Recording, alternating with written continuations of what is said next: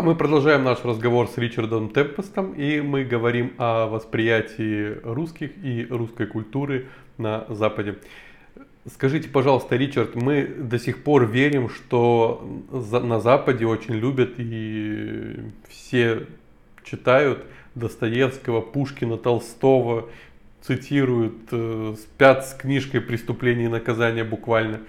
Что на самом деле из русской литературы живо еще на Западе? Достоевский, Толстой, конечно.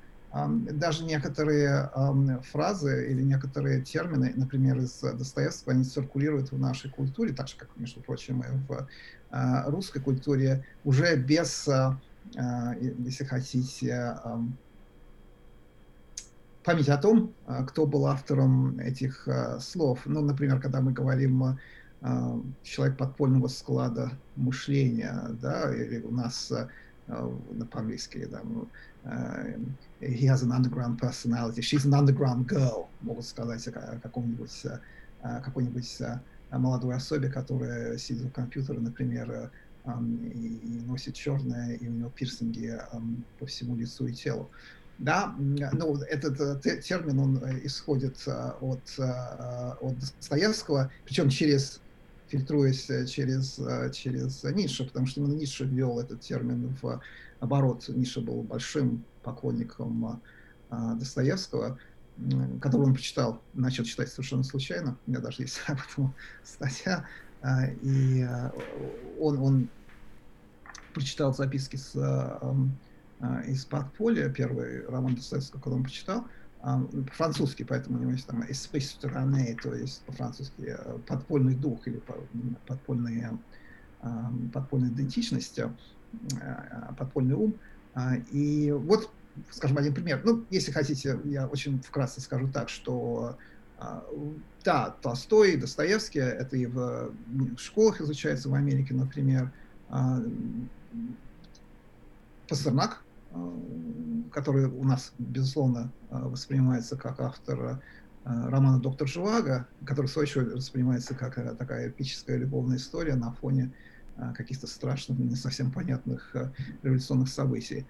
А Солженицын, которым я занимаюсь, э, у меня только что вышла книга в по 750 страниц о Солженицыне, причем именно его художественному творчеству, это опять же его «Один день Иван Денисович», «Архипелаг ГУЛАГ» является частью школьных программ в Америке, не всех, потому что в Америке это дело децентрализировано, и э, школы решают, какие они будут читать книги, особенно для старших классов, на, э, э, на местном уровне.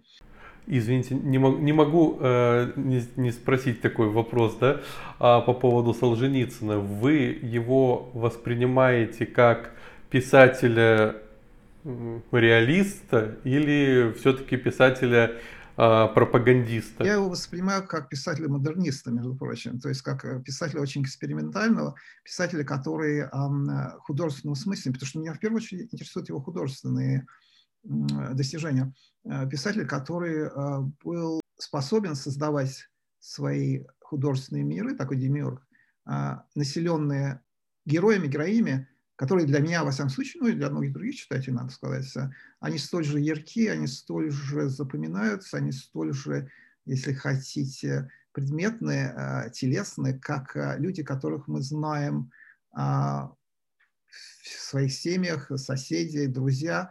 То есть это вот эта магия литературы, волшебство повествования, которое мы связываем и с Диккенсом, и с Толстым. То есть писателями, которые создают вот эти магические миры.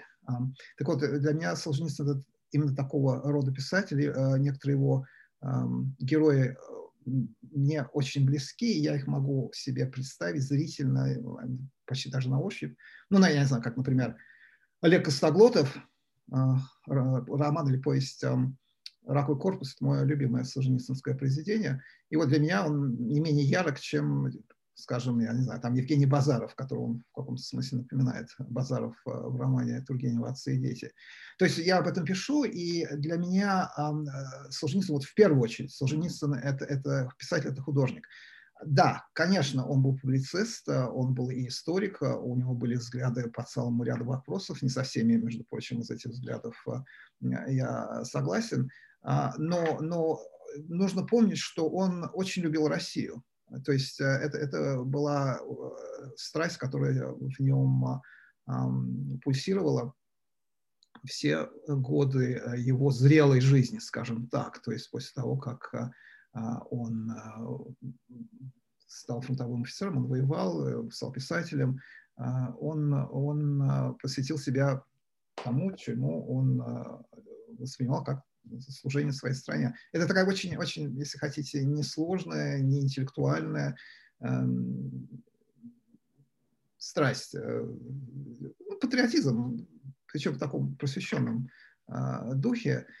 А, и а, да, я знаю, что в России очень многие люди э, не любят э, его высказываний, э, его критики коммунизма, его а, действий по отношению к портократам, которые управляли Советским Союзом в 50-е, 60-е, 70-е, начало 80-х годов. Да, ну, по большому счету он оказался прав эта система действительно рухнула, она была меньше способна. И здесь, и здесь, может быть, мне пришла в голову эта, эта мысль, потому что вот то, что для меня, во всяком случае, как, как человек, который я очень люблю Россию и люблю ее культуру, очень люблю ее язык. У меня очень много друзей в России. Для меня Россия это не некая абстракция, не какой-то расползающийся а, по, по, по карте мира зловещее пятно. Ну, вы в школе учились в России. Да, я учился в школе в России. Мои родители э, были иностранными корреспондентами в Москве. Именно благодаря, кстати, моему там пребыванию я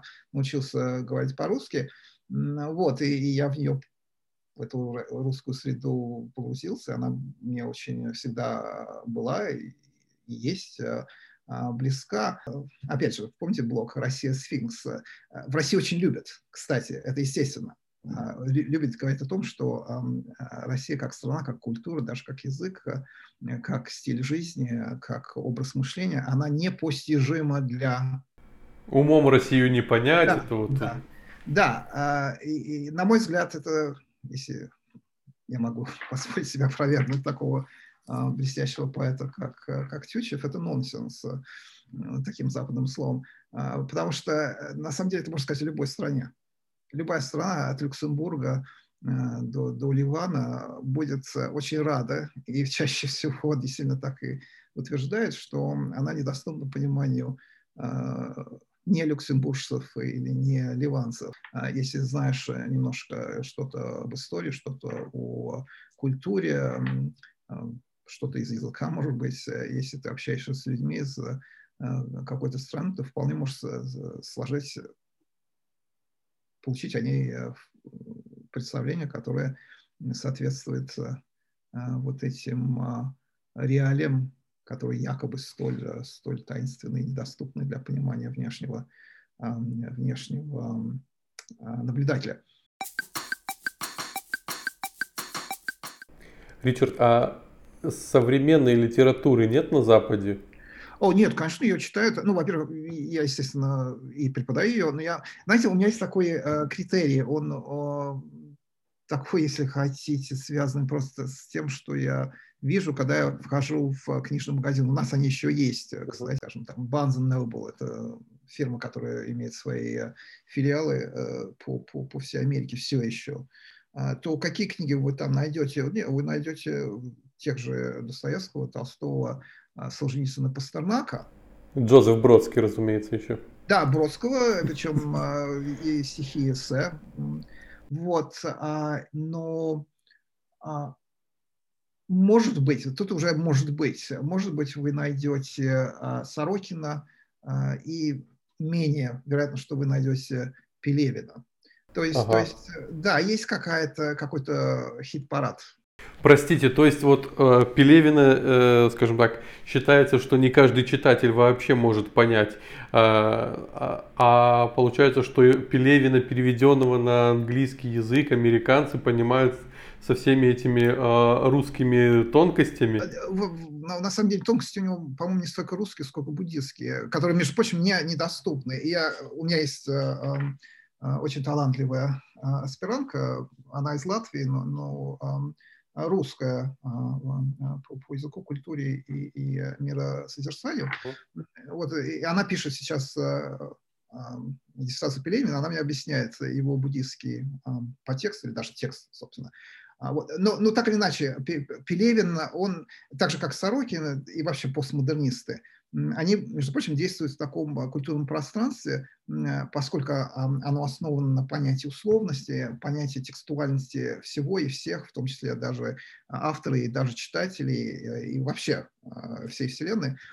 И это делает их доступными тому контингенту читателей, которые разделяют эту установку, или которая эта установка, во всяком случае, как-то близка и понятна. То есть, скажем, люди, аудитория такого журнала, например, американского литературного а, журнала «Нью-Йоркер», например. Ага. Что это такое? Про литературу понятно и даже где-то удивился. А что помимо литературы, какая часть культуры присутствует на Западе? Э, ну давайте э, сузим. А, кино, мультфильмы, музыка. Хорошо, ну, а я сужу еще больше, или, может быть, э, наш разговор а, подвину немножко какую-то одну сторону. То есть, например, я сейчас преподаю курс, который называется um, Black Russia, Black America and Russia. Uh, ну, в том месте Black Russia, если хотите. То есть это, это курс о взаимодействиях, о взаимодействии, о влиянии друг на друга, о соприкосновении друг с другом двух культур, даже если хотите, двух этносов, афроамериканцев а, и русских. Достоевский будет присутствовать и Чикаго, и гангстеры, и а, музыка, между прочим, и Луи Армстронг, который, приехавший в Россию, сказал, что а, я знаю, как создать здесь оттепель нашей музыкой, причем как раз в 50-е годы. Прекрасно. Я все время рассказываю моим студентам, то есть как бы основная идея этого курса и вообще, между прочим, э, всего того, чем я занимаюсь, в смысле а, пересечения России с Западом, России с Америкой. Это, это такие культурные трансферы, то есть это а, дискретные, отмеренные отрезки культуры, если хотите, а, единицы культурные, которые циркулируют между Россией и Западом, то есть э, идут из э, Запада в Россию, потом или из России на Запад. Там есть очень много очень интересных и мутаций, ну, скажем, такая стандартная как бы, практика, которая существовала уже продолжается традиция, а, начиная с периода царствования Петра I, то есть э, какой-то жанр, а, какой-то формат а, импортируется из Запада, Франции или какой-нибудь другой страны, или Запада вообще в Россию, там он абсорбируется, адаптируется, наполняется уже русским содержанием, и потом происходит обратный экспорт на Запад, ну, скажем, как балет, да, или симфоническая музыка не рок-музыка, конечно, а именно симфоническая музыка, а кухня. Очень интересно. Я знаю, что э, один из, э, помните, клеветникам России, да, вот эти споры а, бесконечные э, о нации, патриотизме и, и независимости друг от друга, которые вела Польша и Россия. Но есть такой субспор, если хотите. Это о том, где, какая из этих двух стран является родиной водки. Если вы пойдете в Краков, встанете э, на главной площади Кракова или знаю, там Варшавы и начнете во, все, во всеглотку орать, что Россия родина водки, э, то, то вам э, не поздоровится. Сейчас очень важный спор еще идет между русскими и украинцами по поводу того, кто родитель борща на самом деле. Да, и сейчас я, может, скажу про борщ тоже, который я очень люблю. Мне, между прочим, как э, э, человеку, который э, консуматор, если можно такое слово по-русски, по-болгарски есть, а, борщ, когда мне везет, я могу его съесть, я очень этому рад. Русские, которые бежали от революции не на запад, а на восток, то есть в Китай, в Харбин и там их было а, десятки тысяч. Э, мы это знаем. Это был один из центров а, русской миграции. И а, в силу каких-то, это, это даже, по-моему, Лев Кумилев, который я он мне довольно чушь, как, как, как мыслитель, у него есть более очень интересная идея о том, как какие-то этносы, какие-то культуры, они друг с другом взаимодействуют и синтезируются. Ну вот, и там получился такой синтез, причем синтез э, в первую очередь не политический и не культурный, а кулинарный, то есть э, э, гастрономия. Там получилось так, что вот какие-то русские украинские, российско русско-имперские, если хотите. Не путайте, пожалуйста, сейчас на вас многие э, обидятся. Ну, обидятся, могут э, даже и построже со мной э, поговорить, я знаю. Но, но борщ, он, он, он стал частью китайской кухни. Причем он был, получил, получил, если хотите, некий налет китайский. Эм, а теперь его продают в Китае. Один из моих студентов, у меня много студентов из Китая, кстати, эм, очень много, которые, которые а, учатся в Америке, у меня на курсах. И он сделал великолепный доклад, я помню, о присутствии а, элементов русской национальной кухни в современном Китае. Он показал фотографии таких банок, похожих на банки, эм, пивные банки, Э, но там был больше. И он объяснял о том, что, что, что они, я уже не помню подробности, но там были какие-то ингредиенты э, в больше э, русском или украинском или русско-имперском не присутствовавшие, но введенные туда китайцами, что это вполне, вполне известное и теперь уже вполне ассимилированное блюдо, суп в Китае. Вот, э, после того, как он сделал свою презентацию, я помню, это был PowerPoint очень хорошо сделанный, э, мы все очень проголодались, ну, ничего не поделаешь. Вот у нас в городе, например, э, этот больше вы не найдете. Ну, вот, опять же, кстати, такой культурный трансфер, да? И, в принципе, получается, что еще и через кулинарию. А все-таки кино какое-то смотрят российское современное?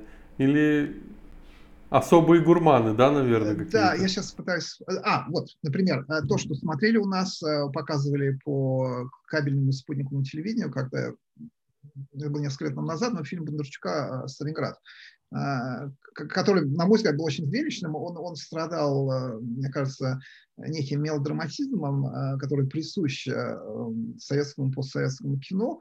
Хотя этот мелодрама, мелодрама даже в какой-то степени нравится, но вот эта история а, о, о, о а, девушке, которая влюбляется в нацистского офицера, это старая идея еще от Розанова, по-моему, если не его предшественников, о том, как Россия и Германия, они должны быть вместе и слиться в таком а, геокультурном соитии, но на самом деле почему-то друг друга все время лубасят по голове и по другим а, местам. Ну вот, и, несмотря на, может быть, вот этот излишний, а, на мой взгляд, а, излишнюю степень, это чисто мое восприятие, вы можете со мной абсолютно не согласиться, но на, на вот этот надрыв тем не менее, он, он, это был хороший, по-моему, очень хороший фильм, очень интересный, гораздо лучше, чем американский фильм Enemy at the Gates.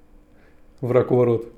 Да, а, и вполне на уровне немецкого фильма «Сталинград», который а, пытался, он очень хороший а, фильм, тоже, на мой взгляд, но хотя там, конечно, главным, главными действующими лицами были, были немецкие солдаты, которые все-таки присутствовали в Сталинграде как, как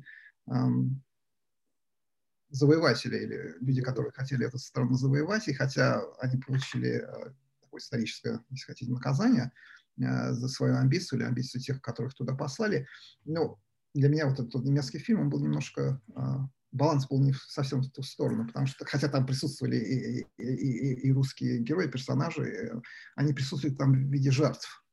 А в, в, в русском фильме, как и должно было быть, у Бондарчука они присутствуют в виде, в виде не только жертв, но и, но, но и воинов, и свидетелей. Ричард, кто из э, российских исторических деятелей наиболее известен э, в западном мире? А из исторических а, принадлежащих... всех времен и народов, да. всех времен. Там от, от Рюрика или там от Гостомысла до, э, ну, понятно, что Путин, но значит, до Путина, до Ельцина. Да, Путин, до Ельцина. Ельцин, кстати, в общем-то, уже почти забыт. А, и, конечно, Иван Грозный, о котором, опять же, есть э, довольно неплохие биографии, э, и даже фильм из Эйнштейна, он в какой-то степени, то есть он, он циркулирует, из Эйнштейна у нас культовый э, режиссер. А, это Петр I, безусловно, Екатерина Великая, как вы видите, это все правители. И потом Николай II и его семья, поскольку они стали культовым такой группой, культовой группой людей, если хотите, жертв а, для очень многих, в том числе для очень молодых а, ребят, которые, в общем-то, не имеют никакого отношения к а, своего отношения к России, восприятия России. Даже был мультфильм «Анастасия» да, несколько конечно. лет назад. Вот, из, ну, это все как бы правители, да, э, трагическая история гибели царской семьи. Распутин уже, Но... от, от, Распутин уже отжил свой век? Ну, Распутин похож э, на басиста из группы Мэрилина Мансона, на мой взгляд. Он ага. такой heavy metal. Он воспринимается, те люди, которые о нем знают, э, воспринимают его как, э, ну, как эту колоритную, именно вот такую фигуру а-ла в русском стиле, который, да, как, как, как вторичная, может, такой персонаж второго плана из какого-нибудь э, э, ненаписанного романа Достоевского. Горбачев.